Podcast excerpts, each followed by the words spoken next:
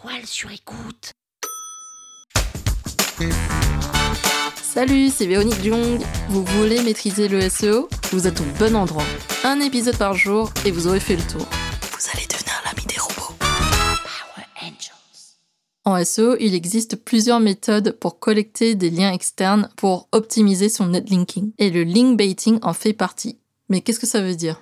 Le link baiting, il faut le comprendre comme étant un appât à lien et donc c'est une technique qui vise à créer du contenu à très forte valeur ajoutée pour inciter les autres à faire des liens naturels vers le site qu'on veut optimiser. Le but est bien évidemment d'augmenter le nombre de liens externes qu'on a. Si je prends un exemple, vous postez des contenus très originaux qui sont hors du commun et ça va attirer les marques, les influenceurs à repartager ce contenu sur leur compte. Et là, vous allez gagner de la visibilité parce que justement, on a repartagé votre contenu qui est à forte valeur ajoutée. Le link baiting a donc pour but d'appâter naturellement des liens pour faire gagner en visibilité et en popularité grâce à des contenus qu'on aura créés sur le site web. Power Angels. La toile sur écoute. Cet épisode vous a plu?